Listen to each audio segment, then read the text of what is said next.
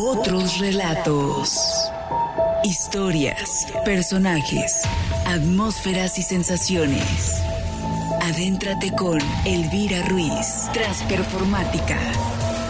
En Otros relatos. Otros relatos. Historias, personajes, atmósferas y sensaciones.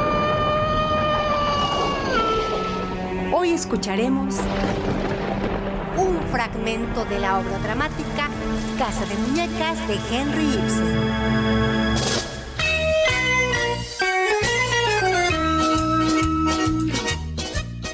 Un éxito colosal tu baile.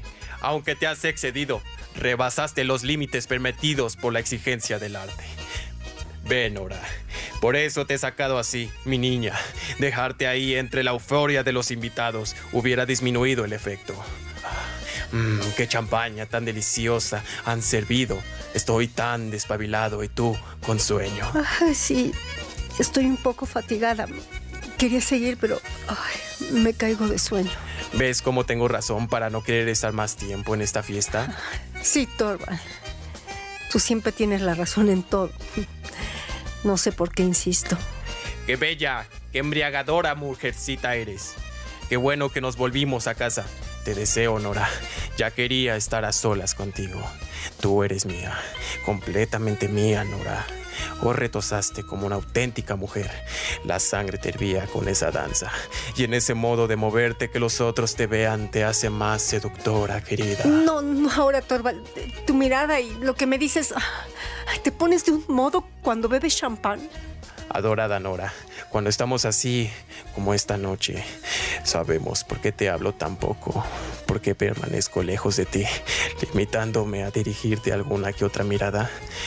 Lo sabes, pues porque me gusta imaginar que eres mi amor secreto, mi joven, mi misteriosa prometida, y que todo lo ignoran, y que al salir, cuando te coloco el chal sobre los hombros, delicados y juveniles, cuando oculto esta nuca maravillosa, me figuro que eres mi joven desposada, que volvemos de la boda que te traigo por primera vez a mi cena, y que al fin Vamos a estar solos. Voy a estar solo contigo, con mi tierna verdad temblorosa. Toda esta velada no ha hecho otra cosa que suspirar por ti. Cuando te vi hacer esos movimientos tan provocativos, contoneándote, lanzando miradas, tu coquetería me hervía la sangre. Ya no pude resistir más, por eso te saqué precipitada. Sí, sí, sí. Y ya sé que todos tus más íntimos pensamientos son para mí. Sé que me deseas. Sé que gozas de observar cómo me admiran otros, pero ay, hoy estoy, estoy diferente, Torval. Hoy algo, no sé, algo cambiado en mí. No me siento igual contigo. Ya no me gusta esto. Me incomoda tu trato. Déjame, Torval. Retírate, por favor. ¿Te burlas de mí, Norita? ¿Qué es esto? ¿Es que ya no me deseas? ¿Ya no soy tu marido, acaso? Tú eres mi encantadora mujercita. Nora, no es necesario que te pongas así. Nunca te has resistido a complacer a tu marido, querida Norita. Sí, Torval, como tú digas. Pero por ahora te agradezco que me dejes un momento a solas. Necesito pensar. Voy a servirme otro trago y regreso a buscarte cuando te calmes, Nora.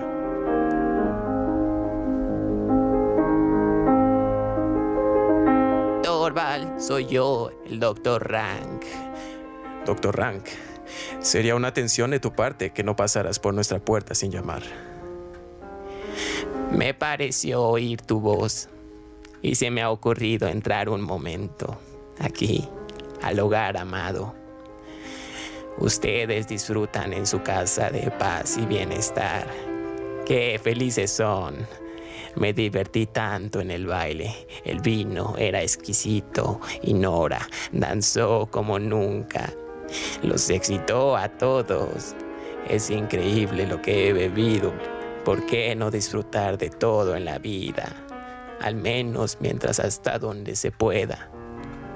¿Por qué no ha de pasarse bien la noche después de un día productivamente empleado? Disfrutar alegremente una velada, quizá la última. Opino lo mismo, Rank. Siempre que no se pague con creces el día de mañana. Todo se paga en la vida, Torval. Dame un favor. Un cigarro.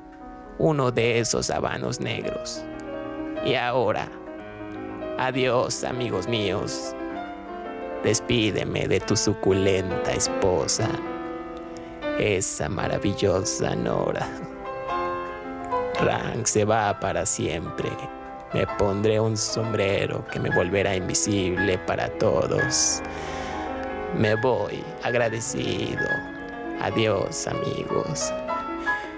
Adiós, adiós querido amigo mío. Descanse, doctor Rank. Yo me quedaré aquí fumando un rato esperando a que mi mujer se tranquilice. No volver a ver a Torval jamás. Jamás, jamás. Y los niños, no volver a verlos tampoco. Aquella agua helada, negra. Aquel hueco. Aquel abismo sin fondo. ¡Ah! Si siquiera hubiese pasado ya. ¡Nora! ¡Han forzado la cerradura! Quiero vaciar el buzón que está atestado. Los periódicos no van a caber por la mañana. ¿Qué significa esto? No puedo creerlo. Aquí hay un trozo de aguja de cabello. Nora, ¿es una de las tuyas? ¿Acaso fuiste tú quien... No, no, yo no sé nada, Torvald. Quizá los niños. ¿Te vas a poner a trabajar ahora?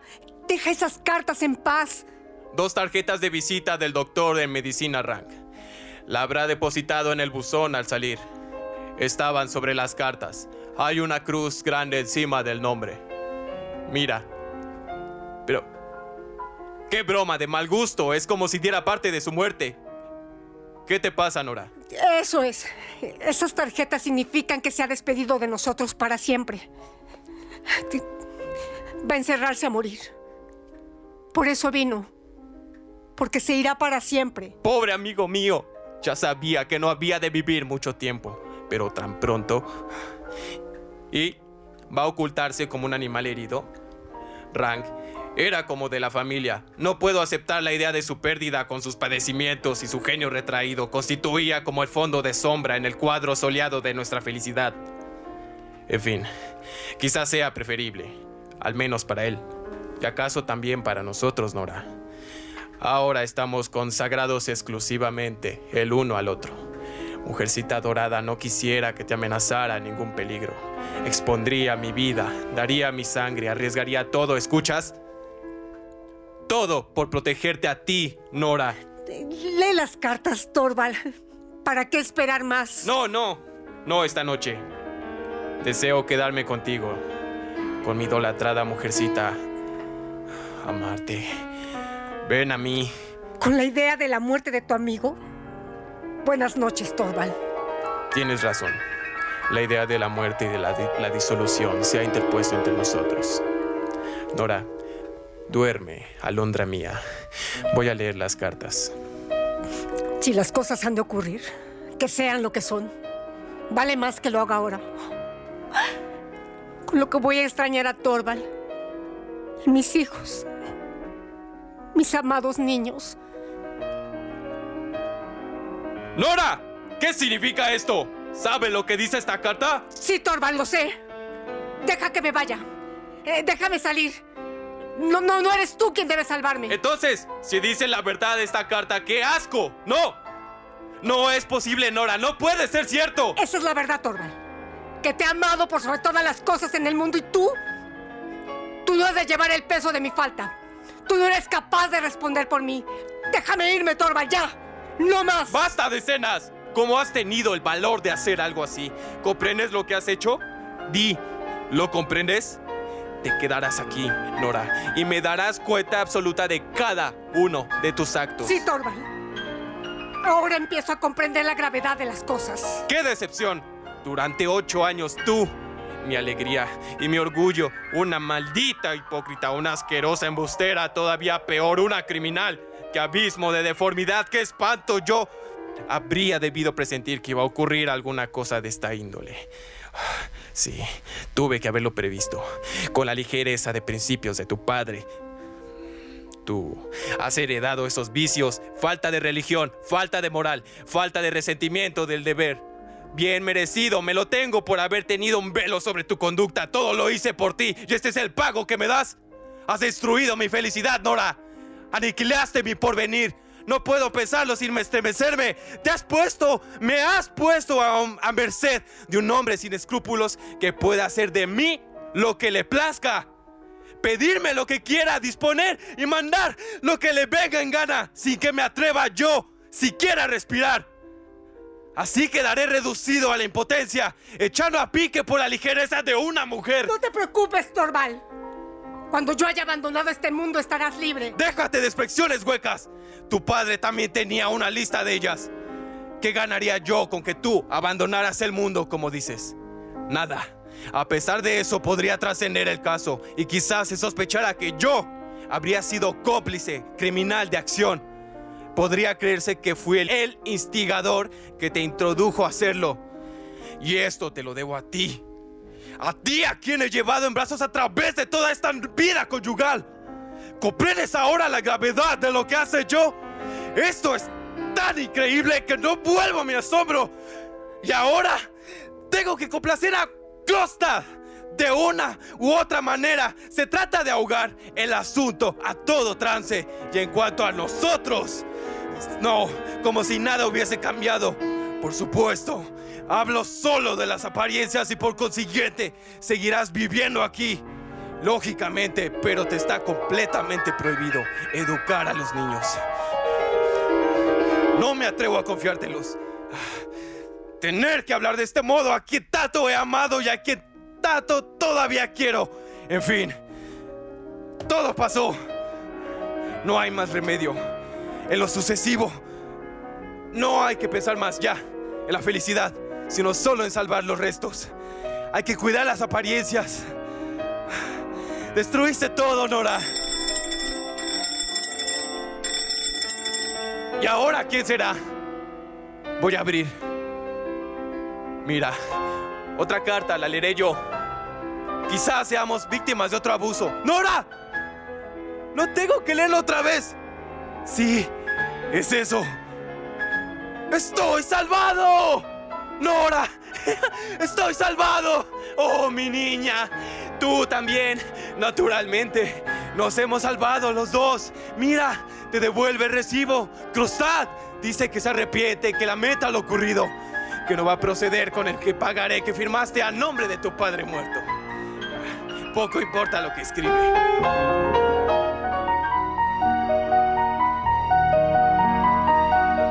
¿No dices nada, Nora? Estamos salvados, Nora. Ya nadie puede ferirte el menor daño. Nora, no nos destruyamos ante todas estas abominaciones. Todo esto no ha sido más que una pesadilla que tres días de prueba has debido pasar, Nora. Y te has desesperado. No veías más camino que... Olvidaremos por completo todos estos sinsabores. Nora, vamos a celebrar nuestra liberación, repitiendo continuamente, ha concluido, todo ha concluido ya. Pero óyeme, Nora, parece que no comprendes. Se ha concluido. Vamos, ¿qué significa esa seriedad? Pobrecilla Nora, ya comprendo. ¿No aciertas a creer que te perdono? Pues créelo. Nora, te lo juro, estás completamente perdonada. Sé bien que lo hiciste por amor a mí.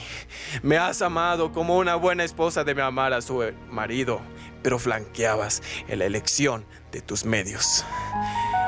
¿Crees tú que te quiero menos porque no puedas guiarte a ti misma? No, no, confía en mí.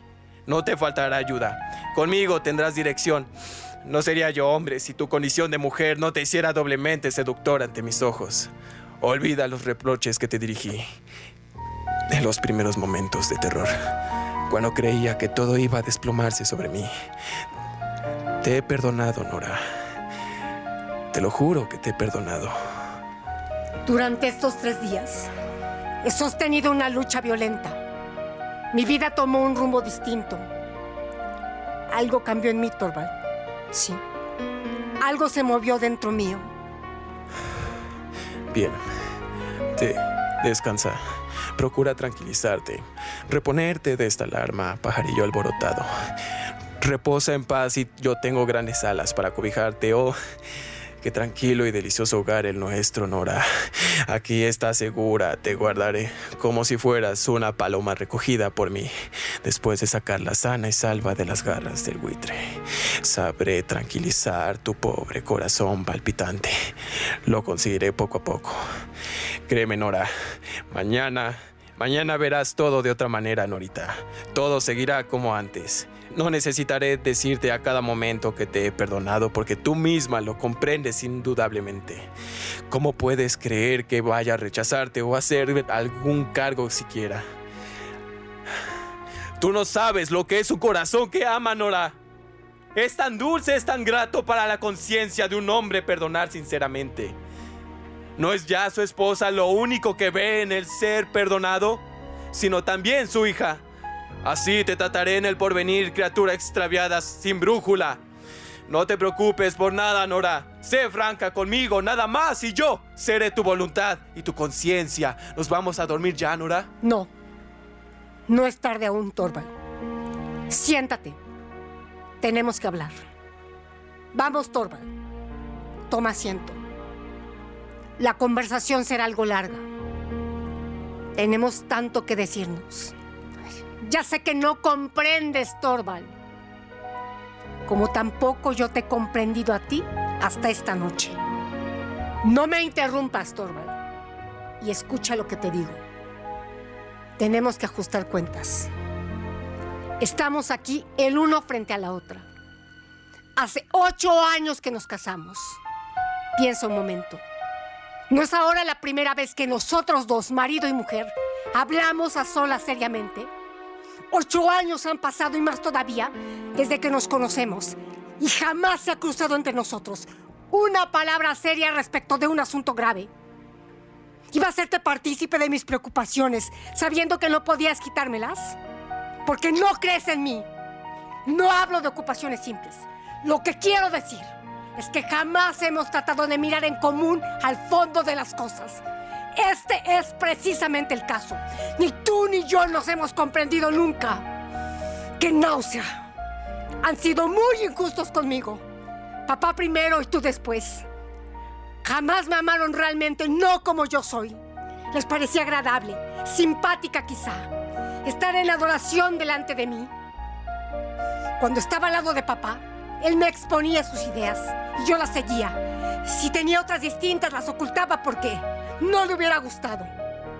Me llamaba su muñequita y jugaba conmigo, como yo con mis muñecas. Después vine a tu casa. De las manos de papá pasé a las tuyas. Lo que quiero decir, Torval, es que tú lo arreglaste todo a tu gusto y yo participaba de eso. O lo daba a entender. No puedo asegurarlo, quizá lo uno o lo otro, no lo sé.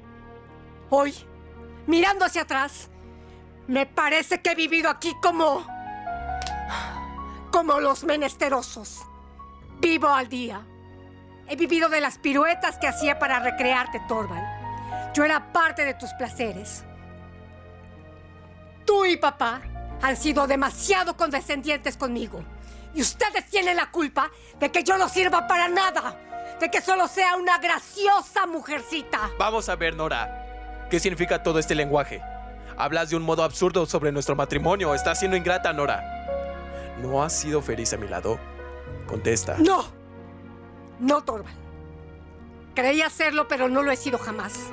Estaba alegre ya. Si tú has sido amable conmigo. Pero nuestra casa solo era un salón de recreo. He sido una muñeca grande en tu casa como fui muñeca en casa de papá. Y nuestros hijos a su vez han sido mis muñecos. A mí me hacía gracia verte jugar conmigo, como a los niños les divertía verme jugar con ellos. Eso es lo que ha sido nuestra unión, Torval, un juego. Pero en lo sucesivo cambiará todo.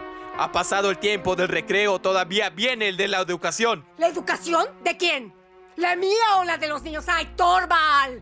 No eres capaz de educarme, de hacer de mí la verdadera esposa que necesitas. ¿Y yo? ¿Qué preparación tengo para educar a los niños? ¿No lo has dicho tú? Que es una tarea que no te atreves a confiarme. Lo dijiste bien clarito. Que esa es una tarea superior a mis fuerzas. Hay otra cuestión que debo atender cuanto antes. Quiero pensar, educarme a mí misma. Tú no eres un hombre capaz de facilitarme este trabajo. Necesito emprender yo sola mi camino. Tengo que estar sola para estudiarme a mí misma y a cuanto me rodea yo. Yo ya no puedo permanecer más a tu lado. Por eso voy a dejarte. Quiero marcharme enseguida. No me falta el albergue. Esta noche la puedo pasar en casa de mi amiga Cristina. ¡Nora! ¡Has perdido el juicio! Tú no tienes derecho a marcharte, te lo prohíbo. Tú ya no puedes prohibirme absolutamente nada. De aquí en adelante, no te daré cuenta de nada. Me llevo solo lo que es mío. De ti, no quiero recibir nada ni ahora ni nunca. Mañana salgo para mi país. Allí podré vivir mejor, ocupada de mis cosas, habitando mi propio espacio.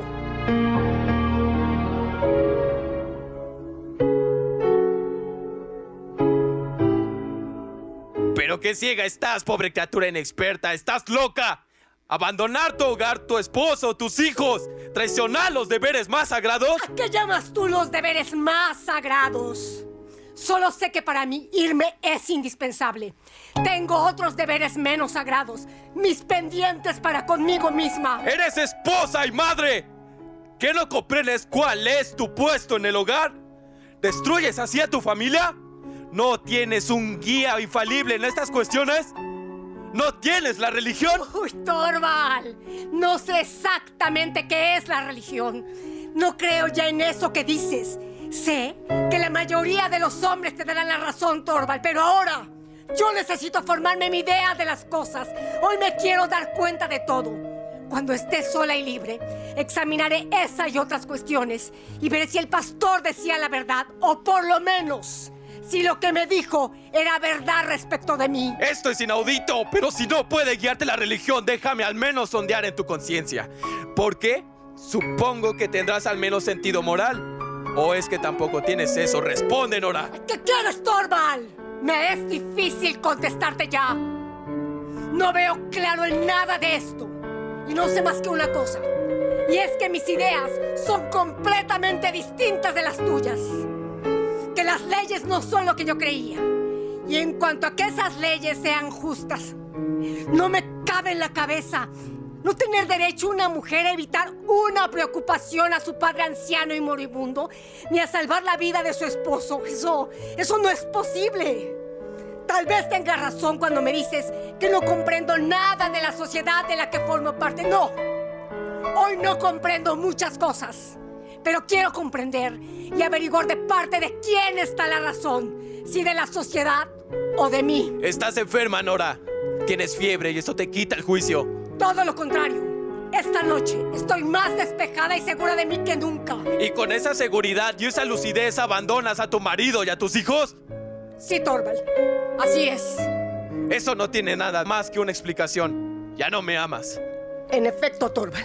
Esa es la razón de todo. Ya no te amo. Lo siento, Torval, porque tú has sido siempre muy bueno conmigo, pero ¿qué de hacerle? Sí, yo no te amo. Ahora estoy convencida. Por eso yo ya no quiero estar más aquí. Hemos llegado a un punto sin retorno. Me voy, Torval. ¿Y puedes explicarme cómo he perdido tu amor, Nora? Muy sencillo. Ha sido esta misma noche. Al ver que no se realizaba el prodigio esperado. Entonces, he comprendido que no eras el hombre que yo creía, Torval. Durante ocho años he esperado con paciencia porque sabía de sobra que los prodigios no son cosas que ocurren diariamente. Llegó al fin el momento de angustia y me dije con certidumbre, ahora va a realizarse el prodigio. Mientras la carta de Crostad estuvo en el buzón, no creí ni por un momento que pudieras doblegarte a las exigencias de ese hombre, sino que por lo contrario, le dirías, dígaselo a todo el mundo. Y cuando eso hubiera ocurrido, yo estaba ingenuamente segura de que le responderías a todo diciendo, yo soy el culpable. Pero no fue así. Y pensar que por eso, para evitar la caída, iba yo a morir. Millones de mujeres han sacrificado su honor por el ser amado y tú no diste ni un paso atrás hasta que te viste salvado. En aquel momento, me pareció que había vivido ocho años en esta casa con un auténtico extraño, con el que tengo tres hijos. ¡Ah! No quiero pensarlo siquiera. Tengo tentación de desgarrarme a mí misma en mil pedazos. Yo, yo ya no puedo ser tu esposa. y no puedo pasar la noche bajo el techo de un extraño. Adiós, Torval. No quiero ver a los niños. Sé que están en mejores manos que las mías. En mi situación actual, yo ya no puedo ser una madre para ellos. Cuando una mujer abandona el domicilio conyugal, como yo lo abandono, las leyes, según dicen, eximen al marido de toda obligación con respecto a ella. De cualquier modo, te eximo, porque no es justo que tú te quedes encadenado, no estándolo yo absoluta libertad para ambas partes. Toma, aquí tienes tu anillo. Devuélveme el mío. Gracias, Torval. Ahí te dejo las llaves. Ahora, todo ha concluido. Y en lo que respecta a la casa, la doncella está más enterada de todo mejor que yo. Mañana, después de mi marcha, vendrá Cristina a guardar en un baúl cuanto traje al venir aquí, pues deseo que se me envíe. Pensaré con frecuencia en ti y en los niños. La casa. Dios. No, Torval. No me toques. No me escribas ni me envíes nada. Yo ya no puedo aceptar nada de un extraño. Nuestra unión nunca fue un verdadero matrimonio. Solo un milagro podía transformarnos, pero yo... Yo ya no creo en los milagros. Adiós, Torval. No te quiero volver a ver jamás.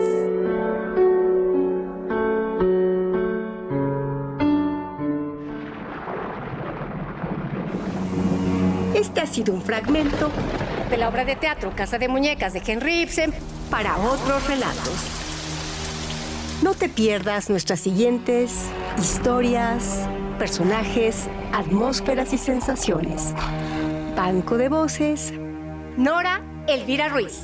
Torval y Doctor Rank, Jesús Baez. Guión y dirección, Elvira Ruiz Vivada. Compártenos tu historia. Esto es Otros Relatos. Otros Relatos. Acompañando a Elvira Ruiz en Otros Relatos. Otros Relatos.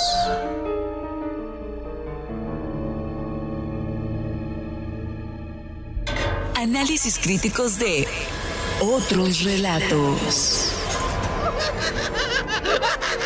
Análisis crítico de Casa de Muñecas.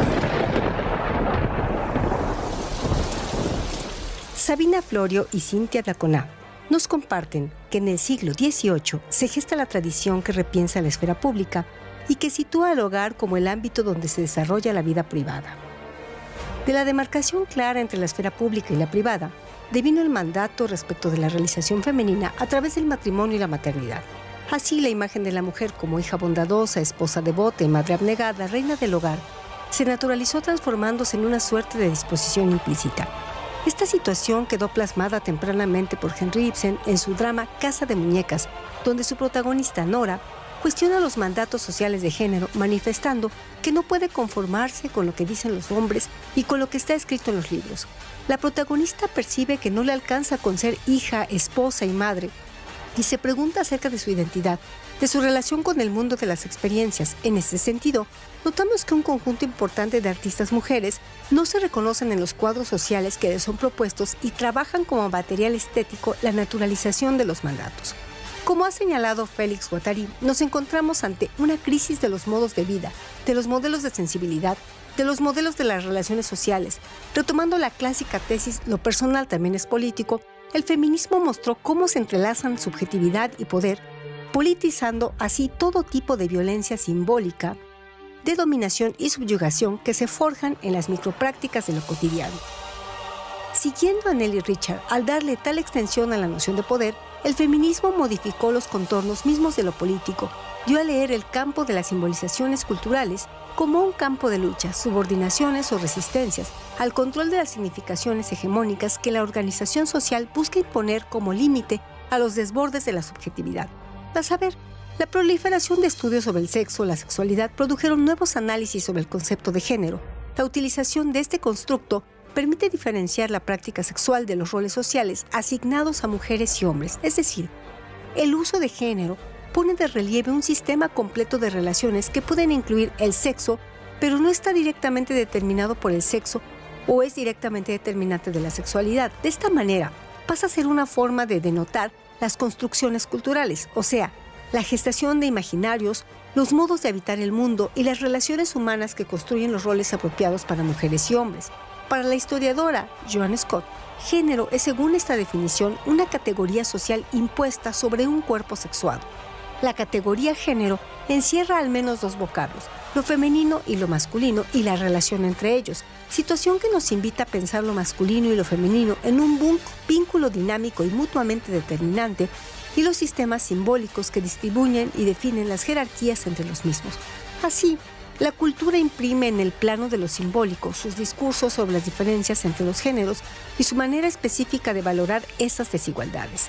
La antropóloga Sherry Otner manifiesta que será la cultura, el sistema de valores y símbolos de una sociedad determinada la que escribirá sobre los cuerpos de machos y hembras diferenciadas y les asignará así distintas posiciones en la estructura social, retomando las nociones del principio dentro de este espacio interpretativo de relación entre los géneros público, privado, casa o calle, son lugares donde la experiencia femenina se debate y trama su inclusión. Mientras se siga percibiendo un imaginario simbólico que asocia lo doméstico indefectiblemente a lo femenino, no hay garantías de plena inclusión, ya que el encuentro de los sujetos se enlaza entre lo público, político, económico, en fin, y lo privado, la política de los afectos. Repensar el género y sus relaciones supone construir un imaginario que no excluya culturalmente a lo femenino en tanto sujetos de relaciones igualitarias. La institución del matrimonio fue desde el comienzo de las luchas feministas uno de los principales blancos de ataque. Como puede verse en la cita del comienzo, las editoras de La Voz de la Mujer, con su lema Ni Dios, ni patrón, ni marido, consideraban a la mujer como el eslabón más oprimido de la cadena de explotación. Muchas artistas asumieron el compromiso estético y político de desmantelar a través de sus obras los mandatos sociales que impuso la institución del matrimonio como base del sistema patriarcal. En su mayoría se cuestiona y comprende su entorno desde la práctica y la experiencia personal a partir de las marcas como mujeres, intentando romper con los rígidos sistemas simbólicos. Según Argirofollo, la efectividad comunicativa del arte antipatriarcal, resistente y disidente, abre barricadas en lo más solitario e invisible de la opresión donde se es a la vez reina y cautiva. Derriba los muros con una obra que es maquinaria pedagógica. La idea de maquinaria pedagógica resulta muy oportuna en tanto refuta aquello que la acepción moderna de la obra de arte, entendida como autónoma, autosuficiente y centrada en sus funciones propias, había extirpado del campo artístico. Trabajar con los instrumentos críticos del feminismo que analiza los efectos múltiplemente estratificados de la división de géneros permite dar cuenta de cómo las codificaciones hegemónicas que regulan identidades y representaciones sexuadas atraviesan con la misma fuerza formaciones de discursos, organizaciones políticas, relaciones sociales y construcciones imaginarias. Por otra parte, Jaime Coaguila nos conmina a considerar que cuando el Estado no valora la intimidad y no reconoce ni protege a las mujeres, es que surge la propuesta de fortalecer una teoría feminista del derecho que se encargue de desenmascaramiento del patriarcalismo, del discurso jurídico y a la vez de la elaboración de una teoría reconstructivista sustentada en dos vertientes teóricas muy claras, aunque de diferentes engranajes filosóficos. En primer lugar, una teoría narrativa del derecho que liberal o crítica se mueva metodológicamente desde la descripción de la justicia y el estado de naturaleza, para luego concentrarse en la historia narrativa de cómo los seres humanos llegamos a ponernos de acuerdo sobre el Estado de Derecho y en segundo lugar, una teoría interpretativa del derecho liberal o crítica que por el contrario asuma la responsabilidad de suministrar la mejor interpretación de la justicia que los textos han definido. Los textos crean nuestros compromisos morales. Dentro de este panorama, una de las piezas teatrales que mejor se ajusta al enfoque feminista desde la perspectiva narrativista es Casa de Muñeca, del escritor Henry Ibsen, obra que narra la encrucijada de Nora, quien debe optar entre ceder a los chantajes de un inescrupuloso abogado o confesar que para aliviar la salud de su esposo tuvo que falsificar la firma de su padre, además de recurrir a un préstamo de dudosa procedencia. Lamentablemente, la verdad es revelada y ello desencadena el repudio de su esposo. Presa del temor al escándalo, reacción que a su vez provoca la falta de decisión de Nora de abandonar su hogar, porque a su criterio su unión había dejado de ser un verdadero matrimonio. De esta forma, la protagonista de esta obra se revela en contra del derecho patriarcal de su época al priorizar sus propios intereses en relación a los de su familia, algo que se advierte de sus directas críticas a un sistema de leyes injustas donde está prohibido salvar la vida del esposo, evitar la preocupación del anciano y moribundo padre y en general adoptar decisiones más humanas que legales en casos de extrema urgencia. La lógica femenina del amor y la solidaridad difiere radicalmente de la mentalidad confrontacional y competitiva del patriarcalismo jurídico, cuyo principal sustento estriba en el impasible derecho vigente de la época en que está ambientada la clásica pieza teatral. Para Robin West, las mujeres sienten más empatía por la vida de los otros y están más al tanto de satisfacer desde un principio las necesidades materiales y psicológicas de las personas, en tanto que los hombres no están físicamente atados a la vida y piensan más jurídicamente en función de los derechos de los demás. En este orden de ideas, ser feminista implica adoptar un conjunto de acciones y teorías propias de un compromiso político, todo con la finalidad de generar una especie de ciudadanía de género que deconstruye la sociedad patriarcal y desplace aquella idea de que las mujeres son las verdaderas perdedoras en el juego social. En esta medida, la actitud rebelde de Nora al dejar su hogar le ha valido ser catalogada como la mujer más plenamente femenina y moderna de todas las que han perdurado en el canon literario decimonónico, ya que en resumidas cuentas, cuando la señora de Elmer da un portazo, está abriendo simbólicamente la puerta a otra estancia, a la que otra parte se accedió desde varios lugares, la de la modernidad literaria, una puerta que quizás también corresponde a la modernidad jurídica. Por su parte, la tarea narrativa del crítico de la teoría patriarcal del derecho es relatar la historia y fenomenología del compromiso de la comunidad humana con el Estado de Derecho desde el punto de vista de las mujeres y la única manera de hacerlo es contando las historias verdaderas sobre las vidas de las mujeres. En el caso de Casa de Muñecas, la reconstrucción de una identidad femenina comienza desde el momento en que Nora decide abandonar a su marido consciente de que los deberes para con ella misma son más importantes que sus deberes para con su familia. Así Nora se reconoce en principio como mujer y después en tanto miembro de una familia. La pretensión narrativista apunta a emprender el desafío de una nueva historia de la humanidad atendiendo la perspectiva de género. Este nuevo relato social trae consigo el deber de crear un nuevo derecho que comprenda los valores femeninos y está orientado a cambiar la distribución del poder dominado por un acentuado discurso patriarcal. De otra manera, no puede entenderse el tratamiento casi paternal que asume el esposo de Nora cuando descubre la verdad acerca del origen ilegal del dinero prestado, al inicio de forma egoísta pensando más en el daño a su honor que podría ocasionarle esta situación, para finalmente atribuir la conducta de su esposa a una debilidad propia de su naturaleza femenina, pero en ningún caso comprendiendo su actitud como altruista, desprendida o tal vez simplemente propia de una perspectiva humanista. El patriarcalismo del derecho también tiende a entender la realidad de forma muy homogénea y universalista. En cambio, la generación de una nueva ciudadanía de género apunta a lo heterogéneo y fragmentario, exige la proliferación de una filosofía de la diferencia para hombres y mujeres, algo que puede transformar al hogar tradicional del derecho en un lugar de intersección de discursos. Una casa donde se articulen el sentimiento de solidaridad y el afán meramente competitivo, la unidad y la diversidad, la autoridad y la comprensión, en fin, la lógica de las leyes, pero al compás de las emociones. Para el feminismo, el derecho ha confeccionado una casa de muñecas en la que viven recluidas las mujeres blancas de clase media y universitarias, incapaces de ejercitar su libertad real.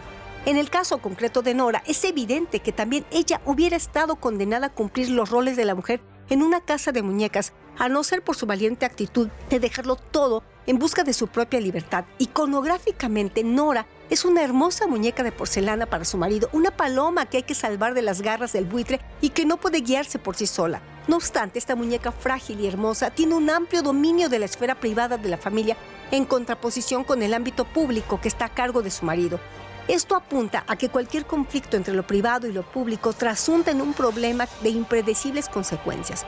En la obra de Ibsen, el préstamo de dinero efectuado por Nora de forma confidencial puede poner en peligro el reciente nombramiento de su esposo, Elmer, en un alto cargo bancario esto se refleja en que lo privado puede trascender el ámbito familiar hasta desdibujar lo público y una simple transacción económica de dudosa naturaleza puede de pronto destruir el reciente ascenso social de una familia. Si la casa de muñecas del derecho corre el riesgo de incendiarse por el propio accionar de sus moradores, entonces queda claro que el viejo patriarcalismo intentará salvar las apariencias formales, al contrario del feminismo que está más comprometido con la construcción de un nuevo edificio jurídico. Donde las muñecas ocupen un sintomático lugar en el aparador de la sala y las mujeres de verdad asuman un sitio medular en la estructura social del poder, desde donde puedan desmantelar aquellas prácticas patriarcales de un derecho hecho a base de porcelana. En resumen, el argumento de Casa de Muñecas anuncia una doble metáfora. Primero, al abandonar las leyes patriarcales con toda su raigambre de dominación y consagrar la absoluta libertad de ambas partes en una perfecta equiparación de condiciones. Y en segundo, la atenuación de las radicales diferencias entre las esferas de lo público y lo privado, de tal forma que no resulte extraña la imagen de varias muñecas rompiendo los muebles y ventanas de la casa en una especie de mayo francés o quizá una nueva teoría de la justicia que, por cierto, puede comenzar con la desaparición de un millón de relojes o mejor la toma por asalto de algunas viejas fábricas de muñecas. Interesante, ¿verdad? No te pierdas nuestros análisis críticos de otros relatos con Elvira Ruiz. Compártenos tu historia. Esto es Otros Relatos. Otros Relatos. Sigue acompañando a Elvira Ruiz en Otros Relatos. Otros Relatos.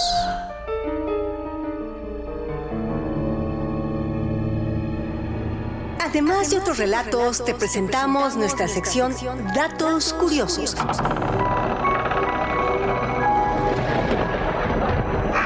Los datos curiosos de Casa de Muñecas son...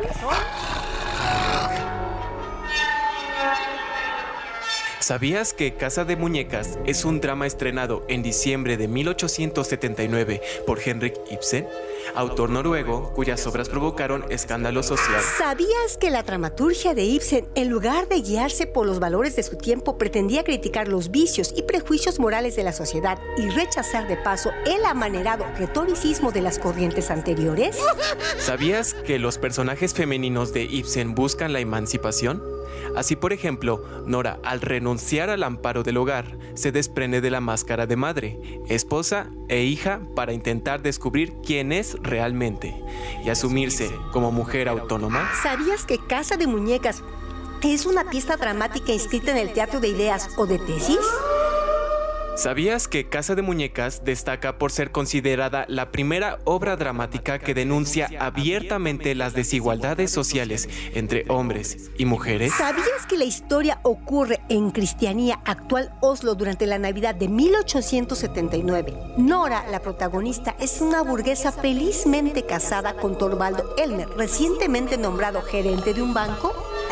¿Sabías que Nora, la protagonista, una joven burguesa, en un principio se deja manipular por su marido Torvaldo y acepta, feliz, su condición de esposa y madre? ¿Sabías que el joven matrimonio tiene tres hijos niños, siempre atendidos por la niñera, quien son como muñecos para Nora, mientras que ella es un juguete para su marido? ¿Sabías que en Casa de Muñecas todo parece indicar que forman la familia idónea? Hasta que algunos hechos del pasado desmienten la aparente ilusión de perfección de la familia Elmer? ¿Sabías que Torvaldo años atrás enfermó gravemente cuando el matrimonio no era tan acaudalado, por lo que el médico recomienda un viaje de emergencia a Italia para mejorar su salud? ¿Sabías que Nora solicita dinero secretamente y obtiene un préstamo del usurero Krostad para solventar todos los gastos de la precaria situación de salud de su marido? ¿Sabías que Nora comete dos ilegalidades durante este negocio? Solicitar un préstamo sin la autorización de su esposo y falsificar la firma de su padre muerto como garante del préstamo? ¿Sabías que ambas acciones harán que más tarde Krostad extorsione a la protagonista y la lleve a un punto de crisis? ¿Sabías que en la obra Casa de Muñecas, después de muchas tensiones, Torvaldo descubre toda la verdad y luego de recriminar sin piedad el accionar de su esposa, la perdona? ¿Sabías que Nora no acepta el hipócrita perdón de su esposo porque se da cuenta de que, por ser mujer, ha sufrido todo el peso de una sociedad machista, patriarcal y misógina contra sí misma? ¿Sabías que conforme avanza la obra Casa de Muñecas, Nora va tomando conciencia de su situación de manera que decide abandonar a su esposo y a sus hijos, enfrentándose así a los valores de su tiempo y evitando obrar de la misma forma sobre sus pequeños hijos? ¿Sabías que Nora, sumamente trastocada, decide abandonar el hogar y sus comodidades para dejar de ser una muñeca simbólica y ello le permitirá descubrir su verdadera identidad y reivindicar su libertad personal? ¿Sabías que lo que más llama la atención en las lecturas de la obra Casa de Muñecas es la determinación de Nora al abandonar a su familia después de observarla como una madre aparentemente dependiente de su marido y de sus hijos y que de pronto decide ser una mujer libre? ¿Sabías que también los niños captan el interés de los receptores? No porque Nora los abandonara de pronto, sino por el hecho de situarse en el centro de la polémica a pesar de su presencia en escena. ¿Sabías que se considera que el gesto de Nora de abandonar a sus hijos añade tensión a la obra y acentúa la tesis del autor? Así pues, más allá de su poca aparición en escena, los niños influyen en gran medida en el viaje que la protagonista inicia hasta que se descubre a sí misma.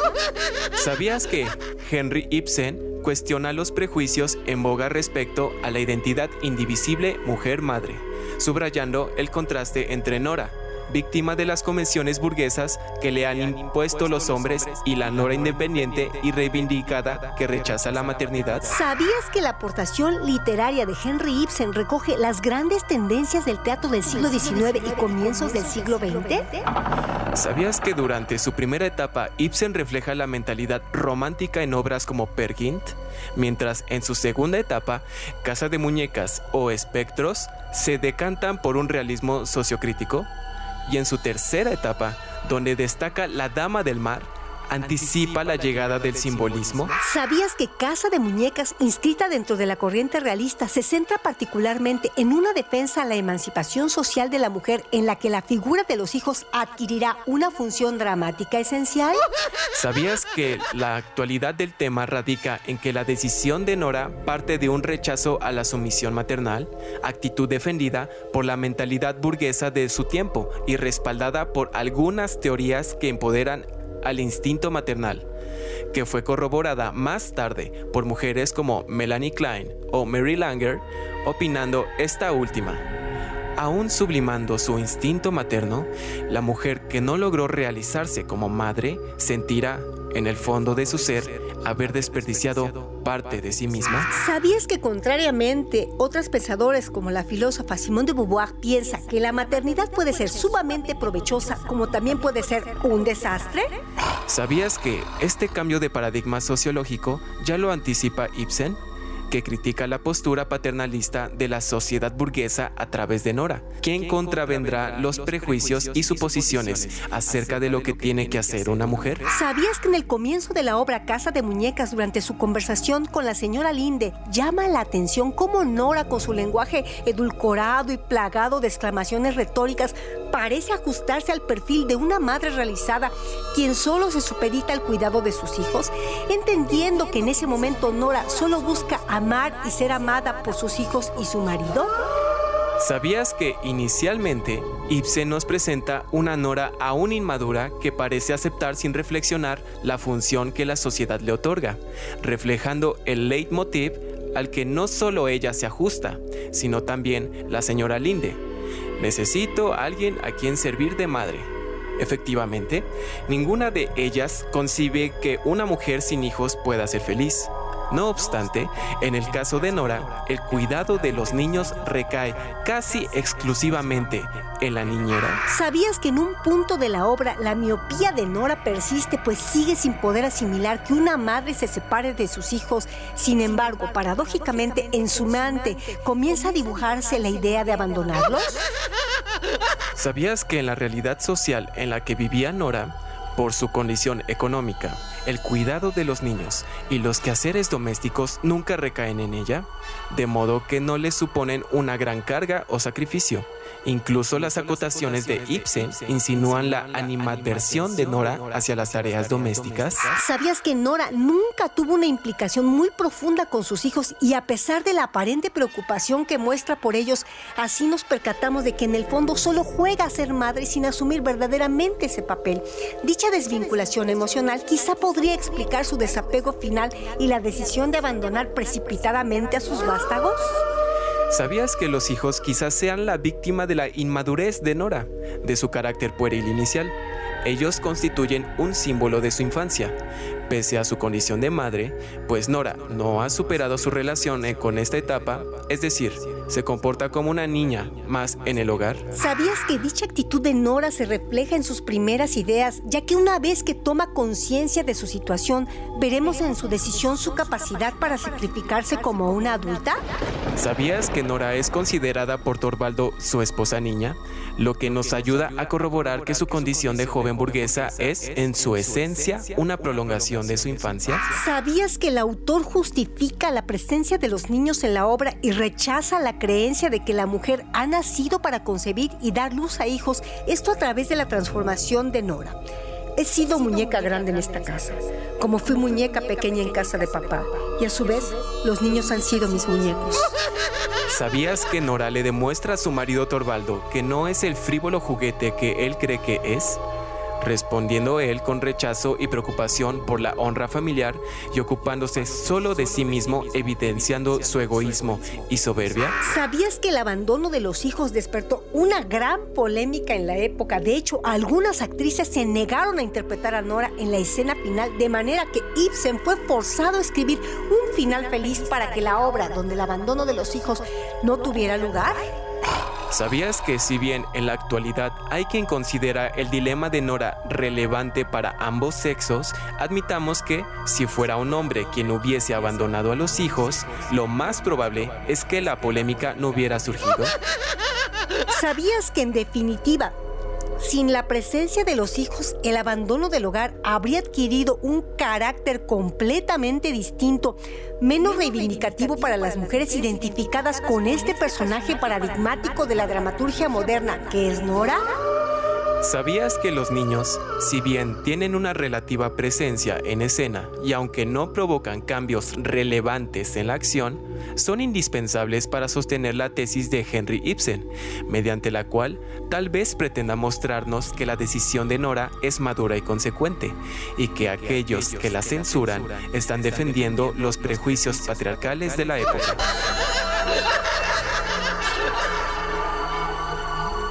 Pierdas los datos curiosos de otros relatos con Jesús Baez y Elvira Ruiz.